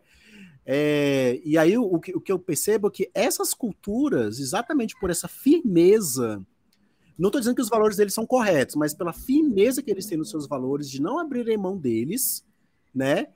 É uma cultura que está forte e que está avançando no mundo. E a cultura ocidental, que está constantemente abrindo mão dos seus valores, que a gente nem sabe quais são mais hoje, né? Para seja em favor da ONU, seja em favor da FIFA, em favor de que quer que seja, do, dessas instituições globalistas, tá aí se esvaindo, né? É uma boa. Uma outra coisa que eu achei interessante também, que para mim isso aí é uma firmeza da, da, da, manutenção não somente cultural, mas religiosa também, é que todos os estádios tinham salas de oração. Todos eles. Ah, não sabia disso. Olha, eu também não sabia disso, não. Mas para que, pra, né? que tipo de oração? Era por conta assim, de questões eu muçulmanas? Eu acho que prioritariamente ou... para os muçulmanos, mas acho que esse outro, outro pelo menos a pessoa que fez a reportagem não, não, não falou que de se outra pessoa de outro credo seria impedida de entrar nessa sala de oração. Mas eu acho que a, a prioridade de uso é, é, pensando nas horas marcadas das orações muçulmanas, né? É, porque eles têm as horas certinhas, né? É. Aí vai que naquele horário tá tendo jogo, aí já tem ali a salinha para orar. Não, se você parar para pensar, é porque, assim, tem um fuso, né? Se não me engano, são seis horas de diferença. Catar-Brasil. Ah. Mas, por exemplo, o jogo 7 horas da manhã aqui, 13 horas lá. Então, o jogo iria encerrar às 3 da tarde, né? Lá, hora de lá. 3 da tarde é, é hora de oração deles, né? Então, o cara, dentro do próprio estádio, já podia cumprir ali a. E uma, uma outra coisa, gente, que a gente. Para vocês verem a força do futebol no mundo. O futebol ele tem uma força de aglutinação cultural, de valores, de sentimentos, de energias, né? Que eu acho que nenhuma outra instituição tem. A FIFA, ela tem mais afiliados do que a ONU. E o poder econômico da FIFA é, assim, inigualável, entendeu? Tanto o poder financeiro, né? Quanto o poder de, é, por exemplo, já teve jogo promovido pela FIFA em países em guerra para é, para apaziguar, para apaziguar né? Olha. Então ela tem um poder de convencimento, de inserção, de entrar, mas não é por causa da FIFA, é por causa do futebol. O futebol é uma força de aglutinação mundial, né? É o esporte de maior, é o maior espetáculo que temos a gente, é, é, nós temos no mundo é o futebol, é a Copa do Mundo, é o maior espetáculo. Deixa, maior deixa audiência, movimentação de dinheiro, de pessoas, de recursos, mais do que as Olimpíadas, inclusive. É, eu queria citar, aproveitar essa fala do, do Carlos, vou citar um exemplo inusitado, né? Tinha, eu, eu soube, eu, eu li na BBC há algum tempo, que alguns anos atrás, desculpa a redundância, é, teve, na época em que a, a Coreia do Norte era mais fechada do que hoje, a, um time aqui, o, um time aqui do, do, do Brasil, time de, de várzea mesmo, assim, é, foi. conseguiu de alguma maneira ir jogar lá na Coreia do Norte. E aí fizeram um esquema todo controlado para receber e tudo mais. A ideia é o seguinte, né? Um, o time aqui não, não eram profissionais, mas eram jogadores que jogavam com frequência tal, eram uniformizados tudo mais. Só que quando eles chegaram lá, foi noticiado lá na Coreia do Norte que quem estava chegando era a seleção brasileira. Não era o, o, o, time o time aqui do interior. E por causa disso, eles receberam bem. Eles é, deixaram as pessoas assistirem. E por causa disso, eles aliviaram as várias sanções é, que eles tinham para que o time entrasse para que a, as pessoas assistissem e, e por causa disso lotou né, lá o local onde eles jogaram. Eles acharam melhor não ganhar né, da, da Coreia do Norte, mas eles empataram. Vai, que, que vai, vai saber o que acontece, né? Eles empataram e, fica, e ficou por isso mesmo. O que eu quero dizer com isso? Olha para você ver, o, o estado mais fechado do mundo por causa do futebol. Ele, eles abriram fronteira, receberam bem e depois garantiram a segurança e depois certificaram que eles voltassem em segurança também. Por causa de futebol. É, eu, particularmente, eu não gosto de futebol. De assistir, de jogo, não me empolga muito. Mas eu Como estudo assim? futebol. Depois disso tudo que você É, não, falou. então, mas é porque eu estudo futebol. Eu estudo, eu leio sobre o assunto, eu vejo os comentaristas. Por quê? Isso porque tu não gosta. É, mas vou te Se contar por que eu faço isso. Porque Rapaz, se gost... senão, eu fico- Nossa. senão eu fico fora das conversas dos homens da igreja e do meu trabalho. Porque todos falam de futebol. Se eu não É, eu- entender eu- o mínimo de futebol, eu não consigo Ah, interagir faz com eles em alguns momentos. Não, mas você Então não eu- entende o mínimo de futebol. Eu entendo o mínimo de futebol para pelo menos sair da roda quando a conversa começa. Você não. Você consegue Não, mas- permanecer, você eu- respira esse ar, pelo amor de Deus. O, o, é o- o- conhecimento que eu tenho de futebol é, é mais de, de estudo mesmo, não é de assistir em si. Né? Eu assisto um outro jogo. Mas a- até um jogo completo eu tenho dificuldade, às vezes, de assistir. Mas é por causa dessa questão é, de interação social. Nós estamos uma. A nossa cultura ela é tão. é, o futebol está tão é, imerso na nossa cultura que se você não entende alguma coisa, pelo menos qual é o time que está ganhando o campeonato, quem o, o resultado do- da rodada anterior, você fica fora das conversas. Ou você fica só como espectador ali, observando o que os outros estão conversando. Né? E não é só a Então, é nossa uma forma cultura, também. não. Hã? Não é só a nossa cultura, não. Você tocou É. num ponto aí que é mundial. Porque a- o, o campeonato da FIFA Mundial. é o maior campeonato do planeta, então nós não estamos falando de qualquer coisa. Nós Exato. estamos falando de um papo que você pode levar em qualquer lugar do mundo. Né? Você, você- você não precisa falar de Santos, de São Paulo, de Corinthians, mas se você chega e fala assim, e a final da Copa, hein? Você já abre Você comunicação. começa- É, é. E a eliminação da Alemanha, hein? Entendeu? Você consegue conversar com qualquer pessoa. né? Interessante. Ve-. Vejam que interessante. Eu não lembro E aí exatamente eu acho o número. que aí valer um papo com o Emílio para a gente entender o porquê disso, que eu acho que não vai dar tempo para hoje. Porque tem Não, um motivo. e como é que a gente anuncia o Redentor a partir disso, né? É, Exato. Né? Exato. vejam que E minha interessante. Eu não é lembro exatamente o, o número de pessoas que acompanhou a, a final da NFL, que é a, a Liga de Futebol Americano. Mas vamos supor que, sei lá, 300, 400 milhões de pessoas acompanharam essa final. Aí eu- o que eu decorei foi o número de pessoas que acompanharam a final ontem. 4 bilhões de pessoas acompanharam a final. Meu É Deus. muito. Gente, É, é é metade da população É mundial. metade da população É- mundial isso acompanhando a Copa. É, é gigante, Copa. isso é, é um fenômeno. É um fenômeno. É. É a, a é Globo deu coisa. 50 pontos de audiência. É, Uau. fazia muitos anos que ela não chegava a isso. Ó. É, não, esse é um número considerado astronômico hoje em dia. É.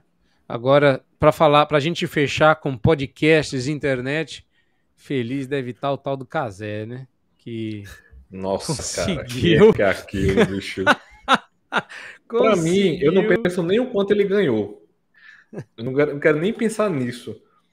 Mas um canal do YouTube receber autorização da FIFA para É. transmitir a Copa, pra mim é uma coisa surreal. Fantástico. É, é, eu, eu- eu penso Parece isso também. ele bateu recorde, né, de, de é, visualizações no YouTube. Eu acho que foram mais de 5 milhões Isso, foi mais. durante Os primeiros jogo. jogos ele, jogos ele chegou a, a quase 4 milhões e eu me lembro de ouvi-lo forçar, porque né, eu comecei. Engraçado, eu acho que eu também fui contaminado pela Copa, porque eu comecei assistindo a Copa pela internet e aí, por causa do lag, eu comprei uma antena para assistir, assistir a derrota do Brasil em tempo real, né? É, mas é uma coisa curiosa, porque é, eu acho que a gente precisa alertar para a gente encerrar aqui, né? A gente está falando de aconselhamento, de cristianismo, da nossa fé. Irmãos, tem alguma coisa acontecendo de mudança no nosso, ao nosso redor, para, para essas mudanças para as quais a gente tem que estar atento. Porque a gente está levantando aqui no quesito Copa elementos de transformação que estão evidentes. Houve uma Copa no país muçulmano, tá? Ela aconteceu, começo ao fim, transcorreu, tá? Sem, pelo menos, notícias de anormalidades, tá? Pensa como esse discurso pode ser usado posteriormente para qualquer coisa. Uh, um canal no YouTube transmitiu a Copa. Um can os canais abertos não tiveram essa, essa competição. Só um tinha o direito de transmitir. E detalhe, né? Concorrendo com a Globo, né? Concorrendo com a Globo. Nós, nós... Terceiro, nós temos metade da população mundial olhando para a mesma coisa ao mesmo tempo. É, é, te, ou seja, a gente precisa de uma interpretação teológica sólida para esse tipo de coisa. São pontos que a gente está levantando aqui, mas que eu não sou especialista. Talvez a, a conversa com o Emílio teria um, um caráter assim é, elucidador, mas que a gente precisa levar isso em consideração, precisa, porque é, a gente precisa de uma, de uma teologia sobre esse assunto. A gente precisa de um olhar que avalie isso. Não pode ser apenas um fato da realidade. Ele precisa ser interpretado biblicamente. E eu confesso as minhas limitações nesse ponto, porque se a gente levantou isso e está acontecendo diante dos nossos olhos, é, qual o propósito de Deus ao deixar essas coisas acontecerem como aconteceram? E, e Uma é um dúvida que motivos, eu tenho. Esse é um dos motivos pelos quais eu acho que a gente não pode ser tão ranzinza com relação à paixão. É claro que tem paixões idólatras, né? Mas é, eu não estou me referindo exatamente a essas. A paixão que, que as pessoas têm pelo futebol. Porque eu vejo muito crente ranzinza, né? Às vezes, sei lá, eu não sei se aconteceu na igreja de vocês, mas algumas igrejas alteraram os horários. A Bíblia não estabelece que o horário do culto tem que ser aquele horário todo domingo. Eu acho que a igreja, na dinâmica dela, ela tem. Ela, a Bíblia diz que você tem que cultuar no domingo. Mas a mudança de horário. Pode ser depois da final, né? Hã? Pode ser depois da final. Não, antes ou depois, de uma forma que não choque, né? Eu não vejo porque a gente tem que ter mau humor com relação a esse tipo de coisa. Porque é, Isso é uma boa discussão, cultural. que eu acho que eu faço grupo, eu faço parte dos grupos dos ranzinzas, viu? Ah, é? eu, eu, é, cara, porque eu, eu reconheço isso meio de boa, do tipo, eu não sou, eu, eu, eu não lido muito bem com a paixão pelo futebol. Eu, eu tenho dificuldades. Ah, tá. né? Não do tipo, do, do, tipo que eu, nossa, sou super ranzinhos assim. Mas eu, eu não sei, eu me sinto desconfortável com essa paixão toda, talvez porque eu não a tenha. Mas eu quero entender. Porque, de fato, como a gente elencou aqui, cara, é um negócio de uma importância, de uma relevância que não, não dá para ignorar. Dá. É, assim, sem implicações. Tá? É, mas eu ainda tenho alguns pudores. E eu acho interessante você falar isso, porque me faz pensar. Me faz pensar, uhum. entendeu? Porque eu sou naturalmente inclinado a ser ranzinza com esse tipo de coisa. Como eu disse, a gente não alterou. não sei se a gente alteraria por, né, por causa do Brasil. É. Mas por causa da Argentina, a gente não altera nada aqui, né? então, no nosso caso, a gente não alterou, mas a gente, por exemplo, a nossa escola dominical é depois o culto, né? Então, ela geralmente vai ter meio-dia. Aí nós não tivemos escola dominical. Nós tivemos o culto normal, mas não tivemos escola dominical. Não por causa em si é, mesmo que o Brasil, mesmo o Brasil não estando na final, eu, a gente entendeu que a Copa é um evento cultural importante para o brasileiro, né? Importante dentro da nossa, nossa cultura. Então, é, a gente não viu problema né, nesse caso. Eu também não veria problema de mudar o horário do culto. Eu veria problema de deixar de, fazer, de cultuar no domingo. Mas mudar o horário, porque a Bíblia não estabelece isso. Tem que ser uhum. todo domingo, nove e meia da manhã, 11 da, noite, da manhã, sei lá. A Bíblia não estabelece. Isso é uma coisa que a liderança da igreja local pode é, adaptar às dinâmicas da, da vida, né? Então, assim, eu acho que tem que tomar cuidado com isso, e às vezes eu vejo muito crente que, não só em relação a culto, às vezes não entende a empolgação das pessoas. fica criticando, ah, esse pessoal se empolga demais, chorou por causa que o Brasil perdeu, né? E eu acho que a gente tem que ter uma sensibilidade para isso, diante do, do evento que é a Copa do Mundo. Sim, sem dúvida, sem dúvida. Gente, papo para isso tem, o que a gente não tem é tempo. Mas valeu demais o papo com vocês aqui. É, porque a gente vai se empolgando, né? Vai tirando, isso aqui é um novelo, né? Vai tirando fio. Mas é isso aí. Eu, eu curti demais. Acho que a gente tava com saudade, né? E. Isso também, né? É, Mas tivemos muitos da contratempos. Esse papo da saudade não diz muita coisa, não, porque a gente sempre se compromete em gravar uma hora, já, já lá vão quase uma hora e quarenta de gravação. a gente não tem é. jeito, não, a verdade é essa. Pois é, mas isso é coisa boa. Eu acho que é bom para nós.